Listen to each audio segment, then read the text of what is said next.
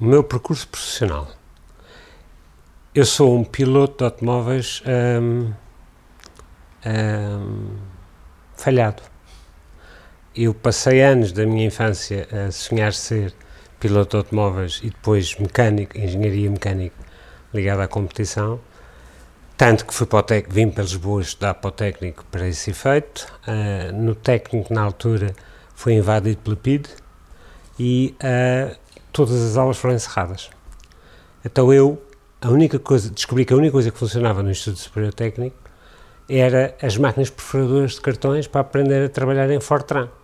E disse, pá, não tenho mais nada para fazer, vou aprender a programar em Fortran. E, portanto, fui parar às tecnologias de informação porque a minha vocação profissional de, de corredor de automóveis falhou. Com isto, apaixonei-me de tal maneira que realmente decidi enverdar pelas tecnologias de informação. E, portanto, estamos a falar numa época em que uh, não há uh, computadores uh, com ecrãs, não, cartões perfurados, listagens em papel, programação feita numa máquina que fazia uns furinhos nos cartões e se te enganavas tinhas que furar o cartão de novo, por aí fora. E pronto, e depois a partir daí uh, comecei a desenvolver realmente uma atividade uh, profissional ligada, uh, até porque terei os cursos todos da IBM, de programação de, de, máquinas, neste caso de grande porte. no meio disto apareceu, em termos de, de, evolução tecnológica, os sistemas médios e depois os sistemas de menor dimensão, e eu então comecei a desenvolver software numa empresa que constituí, Epá, a primeira deles foi para um, um, laboratório de análises clínicas, depois tive uns tempos ainda trabalhei nas indústrias lusitanas Renault, em que desenvolvi um sistema de gestão do crédito, mas estamos a falar em eh, máquinas com duas disquetes de 8 polegadas, eh, eh, com 240k cada uma e uma memória de trabalho de 2k, portanto, estamos, eh, ou seja, eu sou na verdade, na verdade, um dinossauro das tecnologias de informação. A dada altura, realmente a minha atividade virou-se para a consultoria porque fui convidado a fazer um projeto de consultoria para a altura a Caixa Económica do Funchal, sobre a forma de implementar um sistema de gestão da informação do banco, não havia.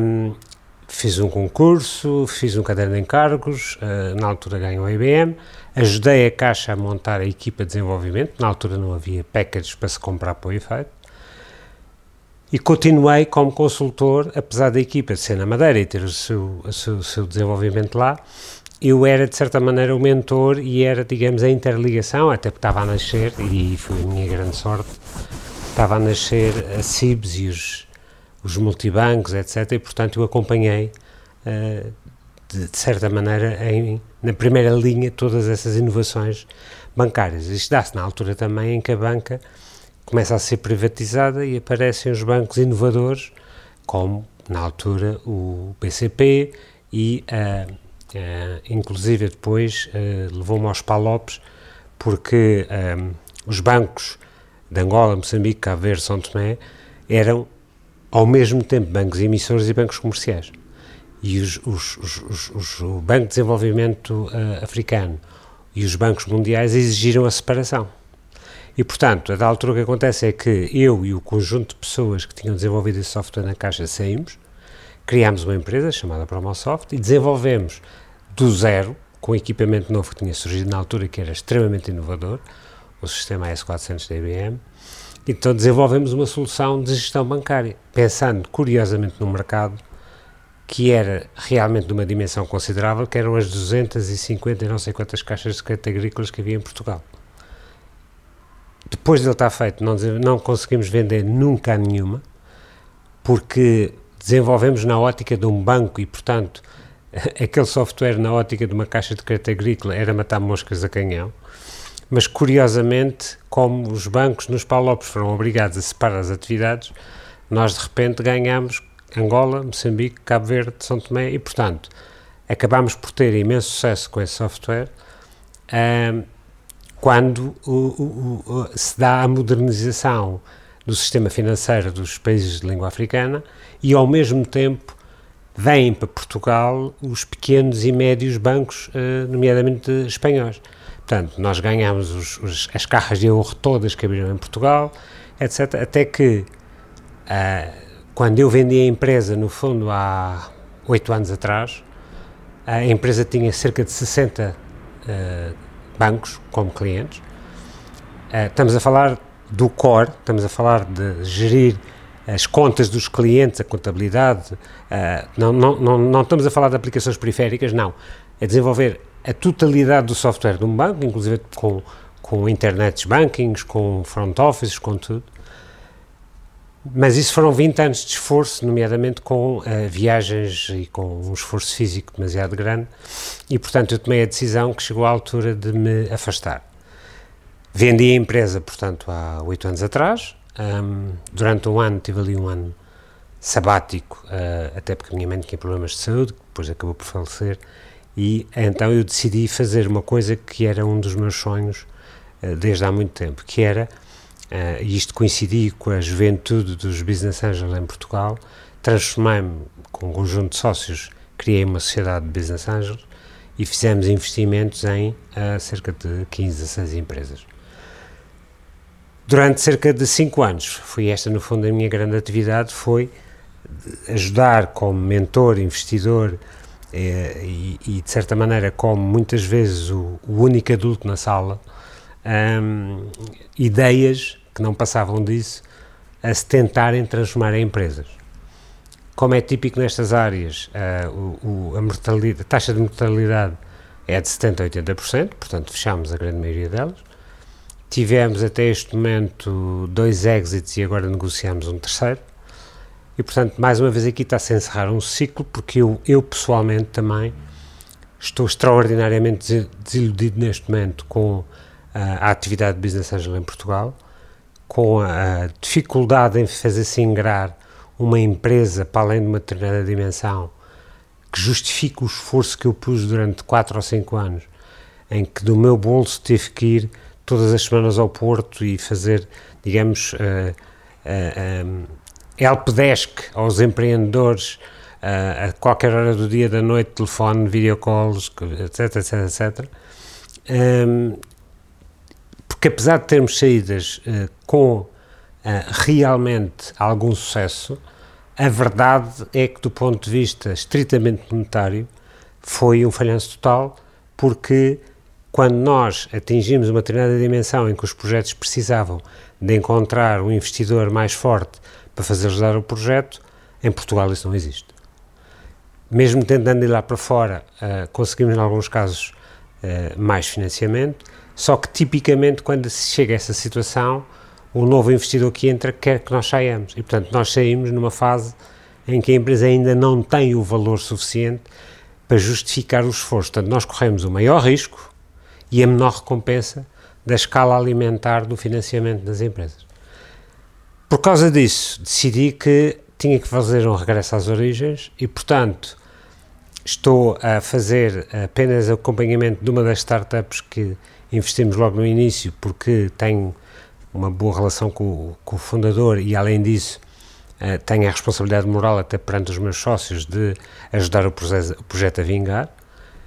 Um, investimos agora recentemente em quatro ou cinco novas, mas já são os meus sócios que agora estão eles noutra fase de vida, até porque são mais novos que eu, a fazer o acompanhamento e eu voltei para a economia real e, portanto, agora estou um, com um sócio que é, que é, que é o meu cunhado, comprámos uma empresa de manutenção de equipamento de, de industrial de cozinhas e lavandarias para hotéis e cadeias e com o outro a fazer uma coleção de carros clássicos. Portanto, uh, decidi que já tenho de empreendedorismo, já tenho de uh, economia digital, etc., a minha dose e, portanto, agora resolvi virar para a economia real, que acho que é aquilo que me dá mais gozo neste momento fazer.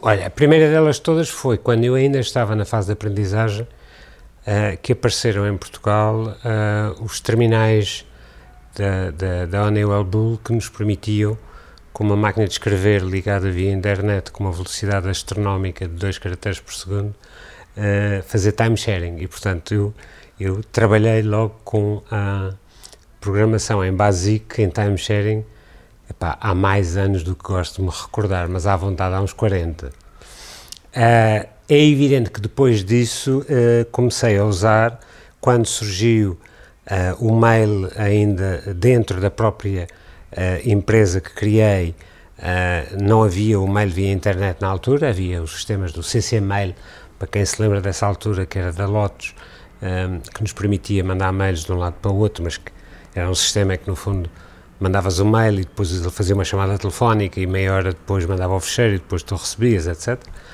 Até que comecei também a explorar aí os, os exatamente os fóruns, os, os, os, as, as, as, os IRCs, os chats e por aí fora, porque realmente sempre fui bastante curioso e queria, de certa maneira, manter-me atualizado sobre essas evoluções tecnológicas, que na altura tinham ainda muito pouca aplicação uh, profissional. Eram basicamente fóruns em que me permitiam obter informação, falar com geeks como eu, mas que na verdade não estavam incorporados nos sistemas de negócio que eu paralelamente desenvolvia, que eram ainda muito baseados em mainframes e baseados em tecnologias mais tradicionais. Mas, portanto, eu, eu tenho desde há 40 anos, de uma maneira ou de outra, ligação a, a esse mundo e, portanto, depois, quando apareceu a internet, então, hum, eu, eu, não posso esquecer que eu paguei mil contos por um portátil da IBM que pesava 75 quilos, portanto, hum,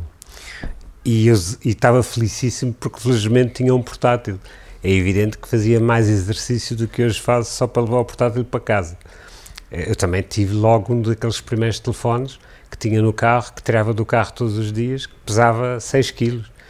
Pá, que era analógico e que ainda por cima descobri que uh, ouvia as chamadas dos meus vizinhos, porque, porque a frequência de rádio era comum e a da altura eu tive que avisar um vizinho meu lá na Madeira que, epá, não faça conversas dessas ao telefone porque eu estou a ouvi-las. Eu passei por isso tudo e experimentei essas tecnologias todas. Portanto, Olha, eu não, tive, não tenho a certeza de datas porque eu sou péssimo com datas, mas eu a da altura, no âmbito da, da empresa que fundei, decidi tirar um curso uh, de gestão de empresas de tecnologia na Universidade de Stanford, um curso de verão, um curso de dois meses. E curiosamente as aulas foram dadas na sala ao lado da sala em que tinha sido fundada a Google. E eu que na altura, uh, embora já tivesse uh, acesso ao Yahoo e obviamente aos índices, ao sistema de, de, de acesso por via de, de, do substituto das páginas amarelas, porque no fundo o, Yahoo na altura não era mais que um sistema de índices, por exemplo, um dos que havia, uh, era um substituto de indexação das páginas que as pessoas iam fazendo. o choque de eu ter percebido que estava ali a nascer uma empresa em que o, o, o, o índice iria desaparecer e a simples explicitação da informação que eu pretendia era transformado alguns numa algoritmo de query que iria descobrir a informação, disse-me, espera aí que isto está tudo a mudar porque eu, isto, nem isto eu tenho nos sistemas de informação que dentro da empresa eu estou, a, eu estou a criar. Eu não tinha na altura, estamos a falar de um banco, por exemplo, a possibilidade de chegar lá e dizer eu quero a apólice do contrato não sei quê. Não havia ainda. E quando percebi que uh, o paradigma que a Google trazia era um paradigma que facilmente depois podia ser usado externamente para todo o mundo que quisesse disponibilizar a informação, mas também dentro da empresa, transformando facilmente pesquisável, acho que foi aonde percebi que um, o mundo iria mudar radicalmente e que, portanto, aquilo que era uh, o poder do passado, que era eu tenho informação, logo eu tenho poder, iria desaparecer completamente, iria dissolver-se, porque seria exatamente o contrário. Eu deixaria de ter problemas de ter acesso à informação. Há uma história que eu gosto muito, um, eh, eu tirei um curso de, de verão também na Singularity University e há um livro de um dos fundadores, do Peter Diamandis, que é o Abundance, que diz o seguinte: posso estar aqui enganado nos pormenores, mas ele diz grosso modo isto. Hoje, um miúdo no topo do Monte Quínia, com o smartphone sem ligação à internet, tem na mão uma potência de cálculo provavelmente idêntica àquilo que tinha a Casa Branca quando George Bush pai se transformou em presidente. Esse miúdo com acesso à internet tem acesso ao mesmo nível de informação que George Bush tinha, George Bush filho tinha, quando ascendeu à, presidência. Portanto, estamos a falar realmente em termos de exponenciais, um, de crescimentos que não seriam possíveis sem a aplicação maciça das tecnologias e que, como se está a ver, cada vez que é aplicada a tecnologias de informação a qualquer outro negócio, uh, o modelo de crescimento linear que esses negócios têm se transforma num modelo exponencial. Daí que eu seja um profundo crente de que realmente os exponenciais são aquilo que hoje em dia nos fazem uh, tecnologias que andaram anos a ser desenvolvidas e que eram muito pouco visíveis. As inteligências artificiais, os big data, por aí fora, eram do conhecimento restrito de um núcleo de Illuminati que, que, que trabalhava nessas áreas, quando a potência de cálculo baixa uh, ao ritmo que baixa, duplicando uh, a cada 18 meses. O custo de armazenamento baixa na proporção idêntica e a velocidade de acesso também. é possível atirar para cima de um problema uma capacidade computacional que é completamente impossível e desproporcionada com aquilo que que, que, que, que, os humanos conseguem fazer. E, portanto, não há volta a dar. O nosso futuro está condicionado a que, primeiro, progressivamente, tudo aquilo que sejam a maioria dos negócios que possam ser uh, beneficiados pela aplicação de tecnologia vão ter progressivamente crescimentos que se vão aproximar dos exponenciais e que, portanto, o humano ou aproveita para perceber que ali tem, e faço muitas vezes a comparação com todas estas tecnologias com uma arma. A arma que é de ataque é a mesma arma que é de defesa. A única diferença é do lado em que tu estás. Se estiveres do lado de trás dela é de ataque, se estiveres do lado da frente é de defesa. Ao contrário, peço desculpa. E portanto, vai caber agora aos humanos a decisão, e não é fácil porque os paradigmas todos uh, estão virados para modelos de pensamento diferentes. Aproveitar esta, esta, esta superabundância de poder computacional e de novas ferramentas para conseguir tirar partido delas, porque não só são inevitáveis, como vão ser omnipresentes. Eu como disse, uh, fui fazer aquele curso de verão da Singularity University, fui à procura de, de, tecnologias e cheguei à conclusão que é completamente irrelevante. Não só porque, alguns alguém, neste momento, já está a pensar na solução para um problema qualquer, you name it, alguém, alguém há de estar na China, na Índia, não interessa, alguém já está a fazer. O que nós temos é um problema muito mais grave de ética da aplicação dessas tecnologias. Portanto, o que nós devíamos estar aqui hoje a discutir, em minha opinião, não é se a internet é boa ou má, não é se uh, o acesso à informação é bom ou mau, não é se está a ser usado de uma maneira correta ou incorreta. É que o nosso sistema de valores éticos, morais e até comportamentais não estão adaptados ainda às ferramentas que temos ao dispor. E vai demorar muito tempo, até porque, infelizmente, a maioria dos dirigentes, quer políticos, quer empresariais, etc., não perceberam que vem um comboio a 600 km por hora de frente direito a eles e eles continuam a acenar para a assistência como se o que viesse ali é um aviãozinho de papel. Não, não é. É um caminhão ou um comboio de 600 toneladas e que nos vai atingir a todos de frente.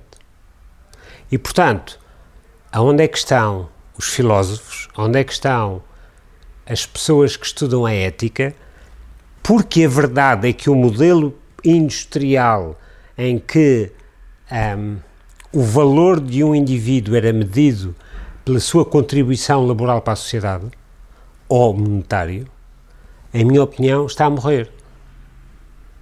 Não faz sentido medir a nobreza de uma pessoa pela sua capacidade de trabalho, quando, do ponto de vista objetivo de trabalho, como é hoje definido, não vai haver nem para 75% da população. Portanto, vamos ter que medir a dignidade das pessoas de outra maneira diferente. Vamos ter que ter um sistema de valores completamente diferente. Não sei qual é.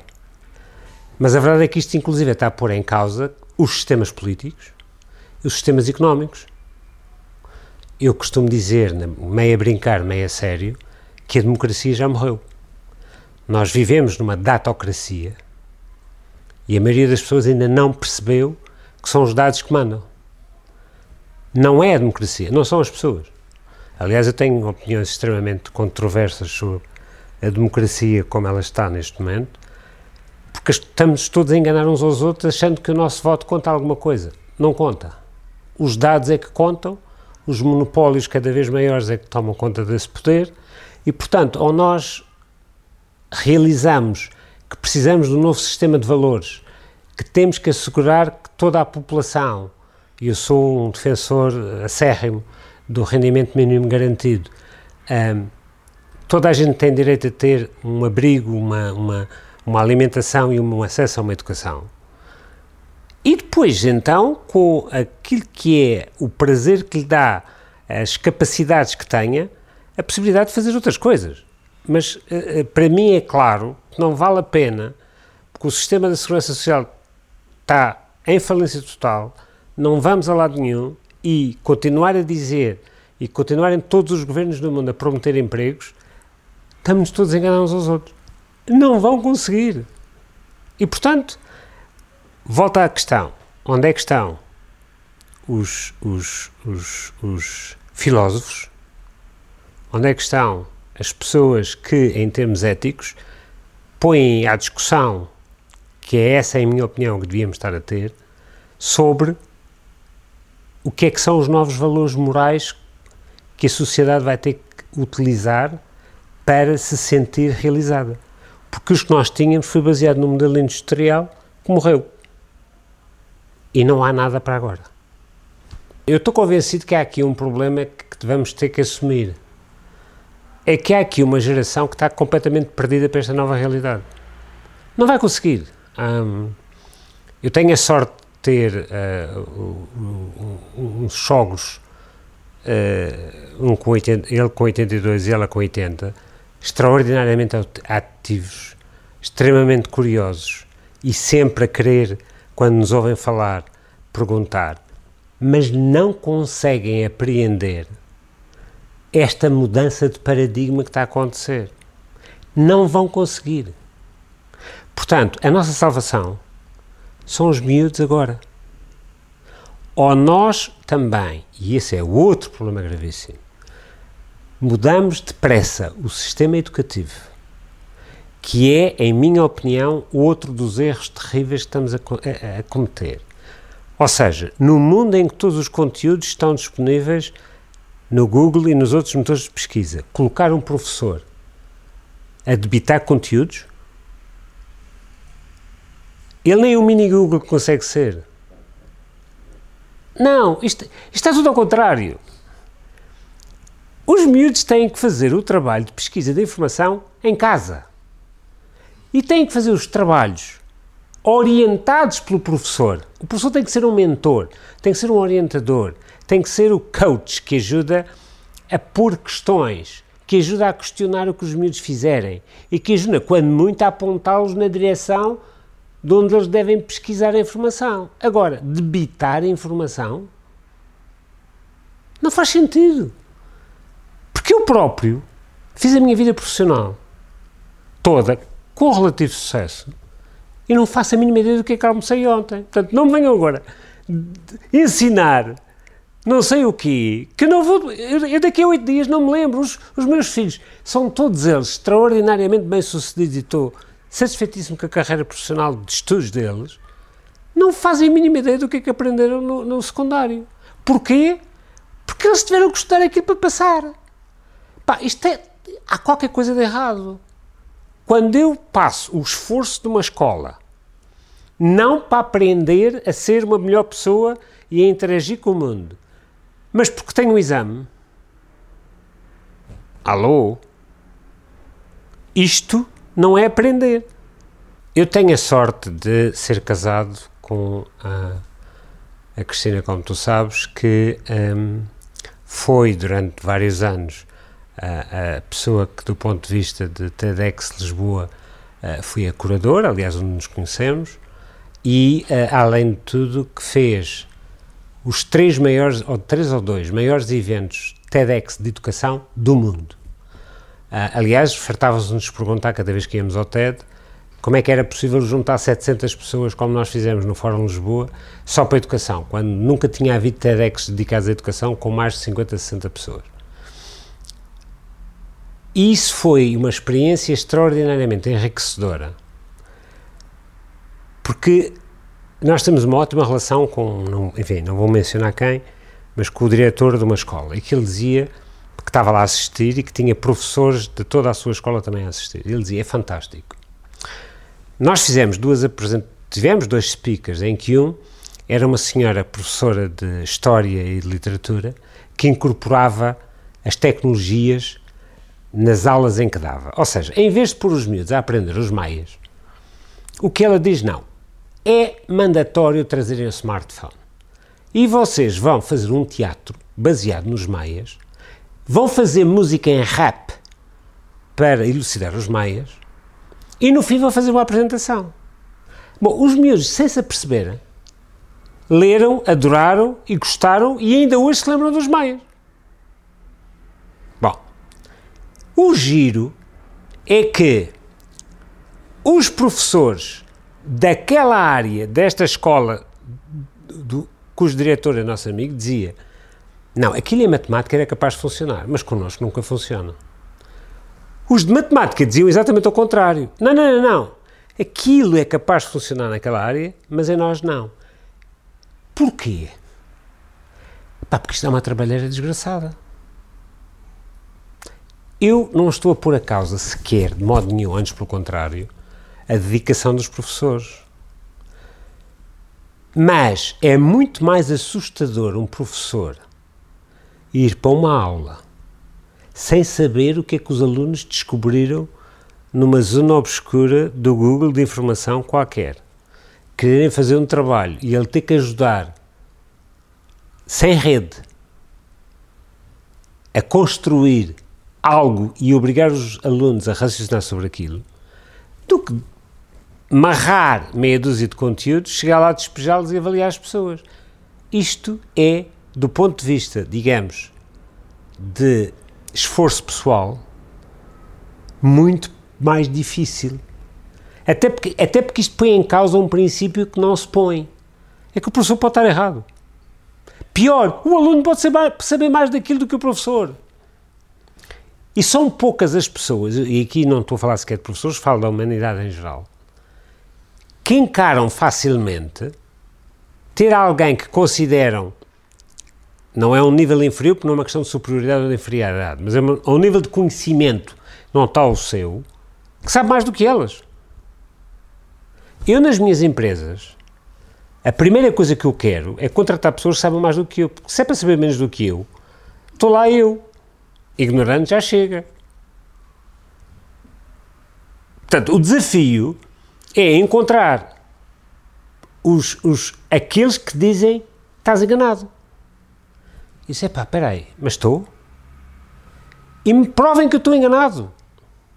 O desafio é as pessoas aceitarem, e não é fácil, porque é uma questão comportamental. Nós estamos programados, até com pais, para ter razão. Bom, eu hoje, eu consegui um trabalho nesse aspecto, e a minha mulher, né, tão bem feito, que a maioria das vezes perdemos para os nossos filhos. Porque eu começo a mandar bocas e começo a pôr questões e levo na cabeça. E, e, e então, em termos de argumentação, felizmente, consegui incutir-lhes um espírito que a maioria das vezes eu já estou a perder. Fixe. Foi para isso que eu, que, que, que eu me esforcei. É isso que se chama educação. Exatamente, porque se for para eles continuarem a saber menos do que eu, não vale a pena. Só que a maioria das pessoas, quando os ouve, aliás, uma das coisas que a mim me faz muita impressão, nós, nós vivemos ao pé uma, do, do, liceu em que os miúdos andaram. E todos sempre tiveram liberdade de levar lá para casa os amigos que quisessem. Era vulgar, à hora do almoço, um deles ligar e dizer: Olha, tenho aqui três amigos hoje que não tiveram uh, senha de almoço, não trouxeram de casa, podemos levar. Pá, venha. Era, havia sempre coisas do frigorífico, etc. Eu um dia cheguei a casa e a minha mulher disse: Não vás à sala. Eu disse: Mas porquê? Porque a Isabel teve um furo e trouxe a turma. e eu. Uh, Faz-me impressão que os melhores amigos dos nossos filhos dizem que nós somos completamente anormais. No bom sentido. Atenção, nós temos oficialmente quatro certificados de filhos adotivos passados. Eles dizem, nós queremos ser vossos filhos adotivos. Alguns passam o verão connosco. Porque nos vêm a dizer coisas e a questionar coisas e, e a conversar à mesa sobre coisas. Eu sou e a Cristina somos privilegiados porque fazemos as refeições todas com eles, porque estamos presentes em tudo. Um, ela não vai gostar de ouvir nada disto se ouvir, mas tive uma filha a tirar o, o, o, o Erasmus na Holanda e às vezes tinha que esconder o cigarrinho quando estava a falar connosco, mas nós sabíamos. E as amigas diziam: Mas olha que os teus pais. Está bem, mas os meus pais sabem que eu fumo um cigarrinho de vez em quando. Que mal é que isso tem? Estás na Holanda, é legal? É. Então, é pá, ouve, és maior. Mas, mas eu percebo que é difícil porque isto, isto significa tu abdicares de uma postura de superioridade. Eu, eu acho que o maior problema que a humanidade, de uma maneira geral, tem hoje é o ego. E eu confesso, não tenho ego. Eu adoro ser desafiado. Eu adoro dizer qualquer coisa e alguém me provar que eu estou enganado. Porque significa que aprendi qualquer coisa. Porque se não me provarem que eu estava enganado, eu fiquei na mesma. E portanto, não trouxe nada de novo para a discussão.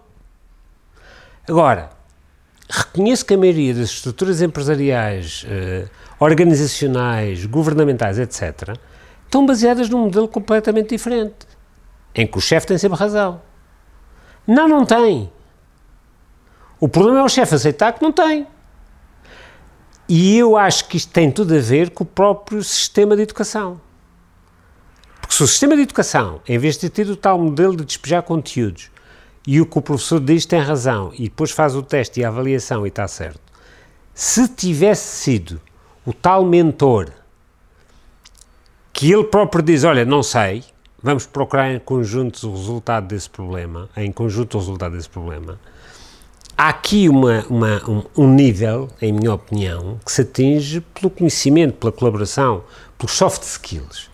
Eu acho que o maior problema que nós temos tem a ver, não é com os hard skills. Nós formamos excelentes técnicos, excelentes engenheiros, excelentes, mas depois falhamos, em minha opinião, com o sistema educativo atual, nos soft skills. Porque as pessoas cada vez mais vão precisar é de soft skills. Hard skills, qualquer YouTube resolve. Agora, os soft skills não. É evidente que é difícil incutir valores éticos numa pessoa, porque com toda a tecnologia que nós hoje temos, o maior problema que eu vejo é exatamente a forma como eu vou aplicar, porque eu posso aplicar para o bem ou para o mal. Se eu não tiver uma estrutura familiar ou uma estrutura de amigos, seja ela qual for, que me crie baias ao meu comportamento dentro daquilo que seja o aceitável, e aqui o aceitável varia muito com a cultura, com o local, com a, com a, com a idade, etc. Epá, tudo no limite é aceitável se naquela cultura for aceitável. Mas tem que haver alguém, ou tem que haver alguma forma de incutir esses valores às novas gerações. E, portanto, como é que nós vamos incutir valores a uma geração que está agora a nascer, que vai ter que continuar durante algum tempo a ser sujeito a um sistema de educação que lhes é completamente desadequado, aonde pior do que tudo que é o que mais me custa, um miúdo que não seja capaz de ir pela formatação típica é um outcast. Quando na verdade pode ser um gênio, mas não tem aquele formato. E não vale a pena, quer dizer, não, não, não vamos pôr um Pereira de armaçãs, não vale a pena, não, não vai. Ele tem que ir após os Pereiros, ponto. E como é que nós vamos incutir esses valores de modo a que eles amanhã, com toda esta capacidade tecnológica ao seu dispor, usem para o bem?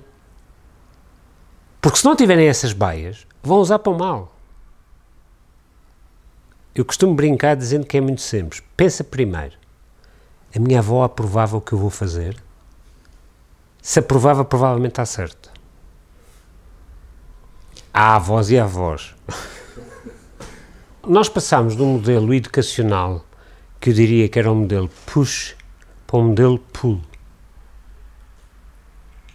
O push morreu.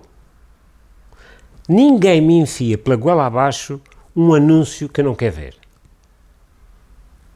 Eu é que tenho que ter a capacidade de fazer o pull da informação que eu considero relevante para o meu caso. Tenho que depois ter o cuidado de ser cauteloso e verificar que esse para mim é um dos graves problemas, a fidelidade da informação que eu estou a buscar. Depois, aquilo que no passado as instituições ligadas às televisões, aos bons jornais, etc., faziam, que era um trabalho de filtragem, passa a ser, passa a ser eu. O que é difícil. E, portanto, uh, eu passo a vida a ver amigos meus a fazer divulgações de coisas e passo a vida a lhes pôr lá e dizer, oh meu, isso é falso, vê lá notícia tal, tal, tal, tal. Agora, nós temos é que incutir nesta nova geração realmente a cultura de eu tenho que ir buscar a informação que eu preciso. E, portanto, o modelo não pode ser o push, tem que ser o pull, tem que ser eu tenho que saber onde é que ela está, o que é que eu quero e no trabalho que eu estou a fazer em concreto, ou na tarefa que eu estou a fazer em concreto, aonde é que eu vou buscar a informação relevante. E a seguir ter o discernimento de adaptá-la e uh, formatá-la para aquilo que eu estou a fazer. Eu estou convencido que a única solução possível é realmente o sistema educacional começar a realizar. E eu não sei como é que isso se faz, porque uh, digamos, uh, os, os, métodos todos de avaliação e de implementação estão tão imbuídos que é difícil modificá-los facilmente. Mas eu acho que tudo vai ter que partir de um modelo educacional em que as pessoas são uh, apoiadas num novo paradigma de obter informação sobre aquilo que lhes é um, curio, que é curioso para eles. Ou seja, tem que seguir a sua curiosidade e seguir a sua paixão em termos daquilo que é os seus gostos por uma determinada tecnologia, por uma determinada profissão, seja o que for, e terem a capacidade de saber onde é que vão buscar essa informação. Agora, no meio disto, vai haver convulsões terríveis, porque tens uma geração que não tem ainda a educação necessária para fazer essa pesquisa, e o sistema de educação não está a evoluir à velocidade que devia para preparar uma gestão, eh, uma, uma, uma geração futura. Eu, eu, eu, cada vez que eu me lembro, hum, ainda que há dias estava a falar com uma pessoa que me dizia, pá, porquê que um MIT coloca online um conjunto de cursos completamente gratuitos? Não é uma questão de beneficência pura. A verdade é que a monitorização remotamente de alguém que vai ao site do MIT e que começa a aprender uma determinada competência, faz meia dúzia de testes e aprende mais depressa, eu estou a ir buscar, quase em crowdsourcing, um elemento que eu a seguir, provavelmente, se quiser, vou-lhe dar uma bolsa e vou-lhe dar a possibilidade de estudar de uma maneira diferente. Agora, é preciso incutir realmente nesta nova geração que quando se interessam por um tema vão aos curseras da vida, vão aos, aos, aos MOOCs da vida e aprendam aquilo que gostam. E depois é evidente que cada vez mais com isso vão aprender a ir buscar a informação que precisam. Agora, no meio disto, eu acho que há, um, há, uma, há uma única forma que é convencer, e isso para mim é essencial, ninguém consegue fazer uma transformação, a não ser que seja violenta, sem ser do interior. E portanto, eu acho é que esta nova geração vai ter que primeiro votar vetando o que não gosta. Agora, o ficar quieto em casa, o, o, o, não participar, é o pior erro possível. Vamos ser claros, eu até ter tido filhos nunca votei. Quando tive filhos, parei e disse, parei que eu tenho um problema. Continua ninguém a saber em que partidos voto. É uma das questões lá em casa mais valiosas que se algum dia alguém descobrir até porque também não tem resposta. Mas eu nunca mais, desde que tive filhos, deixei de participar no voto. E eles já o fazem. Mas, por causa disso, fazem perguntas. Olha, diz-me lá, achas que eu devo votar neste? Diz, olha, eu não vou dizer se vais votar nesse ou não. Eu vou dizer o que é que esse, em minha opinião, representa. E vou-te apontar na direção de procurares informação e estuda. Se tu, quando queres ver uma coisa, vais ao YouTube e vais aos não sei o quê procurar informação, faz o mesmo aqui. Mas tens cabecinha, estuda e a seguir decides. Ah, mas então não era mais fácil votarmos em quem vocês votam? Não. Eu nunca hei de dizer em quem voto. E portanto vocês de mim nunca vão saber. Eu não posso substituir ao vosso conjunto de valores. Eu não estou na vossa geração, eu não estou na vossa idade. Os problemas que eu tinha eram totalmente diferentes dos que vocês vão ter. Eu não tinha as ameaças que vocês têm. Eu, eu minha, no meu tempo de universidade, eu se tivesse o curso tinha emprego garantido, ponto. O meu liceu no Funchal, quando eu acabei o sétimo ano para vir para a universidade, tinha 135 alunos. Acho que vieram 70 tirar cursos superiores, e todos eles, no dia a seguir a terem acabado o curso superior, tinham um emprego. Epá, e hoje não, é, não vale a pena. Temos milhares de pessoas com formação. Portanto, eu não posso substituir. Posso-vos é apontar no sentido de procurar a informação, mas vocês vão ter que votar. São vocês que têm o vosso futuro em risco. Portanto, se vocês não gostam de um governo que não promove a sustentabilidade, não votem nele. Ah, no limite pode não haver nenhum que me agrade. Então votam se calhar em branco. Ou então se calhar criam um partido novo. Juntam-se e façam partidos novos. Se nenhum dos atuais corresponde àquilo que são as verdadeiras aspirações, eu não sei qual é o número, mas acho que são precisas 10 mil assinaturas. Mexam-se. Façam qualquer coisa. São os vossos próximos 70 anos que estão em casa, não são os meus. Eu não tenho 70 anos para aproveitar. Portanto, esta pressão, em minha opinião, para a juventude hoje se envolver no sentido de um, participar num processo. Eu sei que o processo democrático, como está, como dizia o Churchill, uh, é o pior de todos, mas é o pior do, dos que existem. É o menos mau dos que existem. Portanto, a única forma é, usando as ferramentas que ele permite, mudar por dentro. Senão, o que resta é fazer uma revolução. Mas também está nas vossas mãos, também já houve no passado. Portanto, se acham que o caminho é esse, façam, mas são os vossos próximos 70 anos que estão em causa, não são os meus. Foi o que aconteceu com o Brexit, que foi a geração mais velha que votou o futuro da geração mais, mais nova. Porquê? Porque a mais nova não estava engajada no processo eleitoral. Porquê? Porque deixaram de acreditar que o voto tivesse algum significado. E eu percebo, porque na, vamos para os Estados Unidos, que é o caso mais dramático, a verdade é que 1% da população domina completamente os resultados eleitorais. Pá, portanto, alguma coisa de dramático no limite vai ter que acontecer.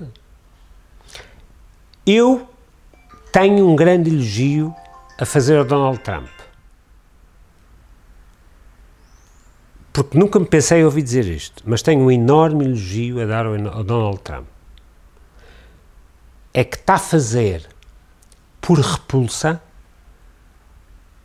uma geração que não lhes passava para a cabeça votar, considerar votar. Porque já não aguentam. E isto é fantástico. Pode ser pelos piores motivos. Mas isto às vezes tu tens que bater no fundo, a sério, para visar a superfície outra vez. E aquilo que eu, pelo menos, daquilo que vou acompanhando, e acompanho muita coisa e leio muita coisa, é que há realmente, a nível de uma faixa etária que no passado nem consideraria votar, que hoje diz: não, não, eu vou votar porque isto não pode continuar desta maneira. Eu não aceito que isto continue. Pá, aquele discurso daquela miúda, uh, no seguimento daquele, daquele uh, massacre, em que ela está 11 minutos calada, é das peças de comunicação mais fantásticas que eu já vi na minha vida. É dos. Os... Tenho um amigo que dizia que era o silêncio mais alto que já ouvi na minha vida. Epá, e é isto nós, infelizmente, precisamos. É que estes miúdos que estão a sofrer na pele, um futuro que nós lhes estamos a impor, que é uma porcaria, vão ter que gritar alto. E numa primeira fase o que vão ter que fazer é votar e chumbar os que não gostam. Castigá-los na mesa de voto. Porque senão temos uma revolução. E eu preferia que não houvesse. Agora, se não se fizer nada, vai acontecer. Isto vai acabar mal. Porque realmente há aqui uma camada que cada vez menos tem esperança. Tem esperança de ter uma vida. Eu, eu, eu não tinha a mínima dúvida, enquanto andei no liceu, de que se eu acabasse o meu curso eu iria ter uma ótima vida. Como felizmente tive. Epá, hoje tu estás 5 anos numa faculdade, tiras um mestrado e às tantas tens que ter um ordenado de mil euros que te permite fazer uma vida assim assim. Não faz sentido. E portanto, chegou a altura desta malta dizer: não, a vida é nossa. E portanto, nós vamos ter, ok, temos este, este, este enquadramento legal para trabalhar, mas mexam-se, votem, façam novos partidos, vá, vão à Assembleia, digam que não gostam deste, questionem, procurem os deputados e digam não gostei do que você disse. Epá, as pessoas têm, têm que ser ativas. Eu acho que chegou a altura das pessoas voltarem a fazer movimentos de natureza uh, popular que, de uma maneira muito visível, manifestem satisfação das coisas e obrigue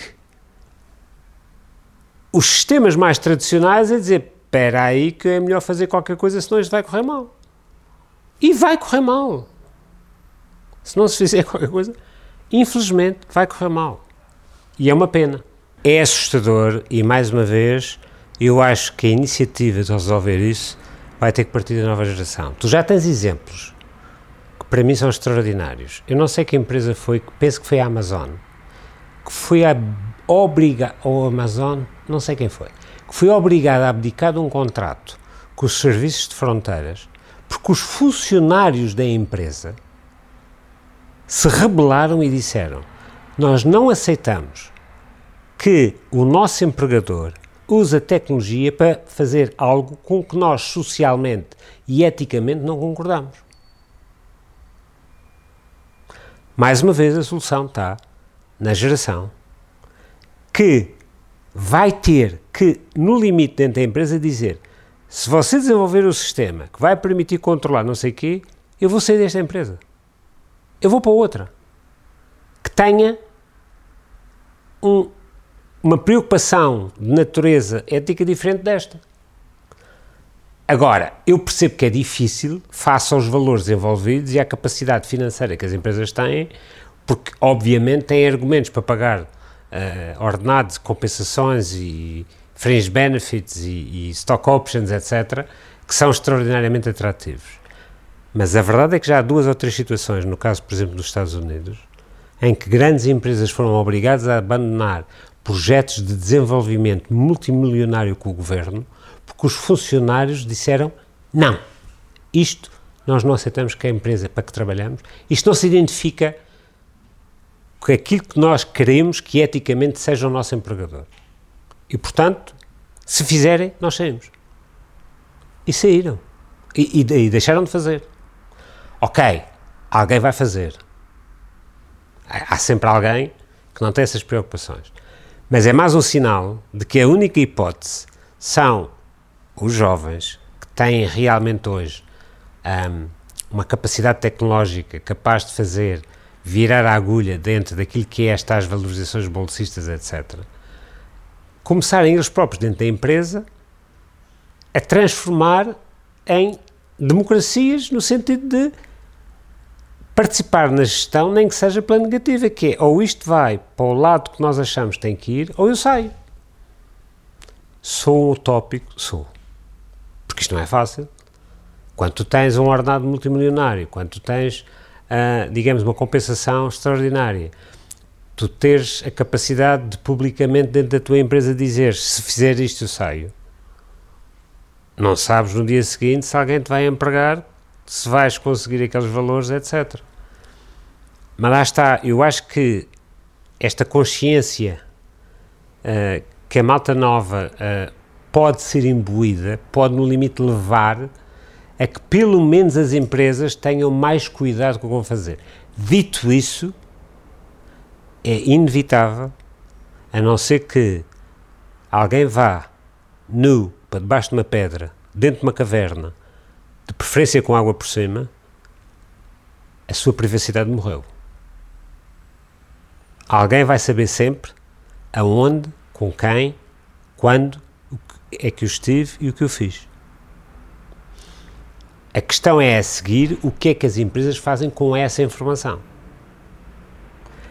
Por exemplo, em regimes de, de natureza uh, ditatorial, como é o caso da China, eu confesso que me assusta profundamente aquele modelo em que se eu elogiar o partido ganho uns pontos a mais e se eu fizer uma crítica uh, num blog sobre um comportamento de alguém, eu deixo de poder comprar o bilhete para fazer qualquer coisa. Agora, eles também, mais, está, mais uma vez, são muitos milhões. Pode ser que se os muitos milhões começarem a sentir prejudicados, haja uma revolução. Já houve. Isto às tantas é o que eu digo. Uh, tem que ir ao fundo para voltar cá acima. E quando as pessoas sentirem que tudo o que fizerem os torna vulneráveis e, se não estiverem alinhados com um determinado comportamento que é esperado da parte deles, são uh, uh, ostracizados dentro da sociedade, estes grupos vão fazer alguma coisa. E isso não sabemos o que é. Agora, mais uma vez, isto passa tudo por quê? Educação, educação, educação. Valores morais, a capacidade das pessoas terem um código de valores mínimo. Ah, muitas vezes me perguntam também ah, sobre a questão até da religião. Essa, essa, é uma discussão que eu também me recuso a ter. Eu, eu não discuto nem religião, nem futebol, nem, nem, nem política. Por, por, exemplo, para mim, do ponto de vista da religião, da, da religião, a minha única religião é esta. É a Golden Rule. Faz aos outros aquilo que queres que eles te façam. Se nós conseguirmos imbuir isto em toda a gente, eu sei que sou um utópico, a maioria dos problemas estão resolvidos. Porque se eu fizer, se eu tiver a capacidade de antes de fazer qualquer coisa, analisar e me pôr na pele da pessoa que vai ser a, a, a vítima daquilo que eu vou fazer e disser, epá, eu não gostava que me fizessem isso. E tiver a capacidade de dizer, não vou fazer porque não gostaria que me fizessem isso, se calhar temos uma sociedade melhor. Agora, como é que se consegue imbuir estes valores ao ponto das pessoas abdicarem de decisões que lhes podem ser profundamente lucrativas só porque eu não aceito que alguém faça a terceiros aquilo que eu não gostaria que eu me faça. E eu acho que isto é o maior valor que temos que ensinar a toda a gente. Sem isto, tudo o resto cai.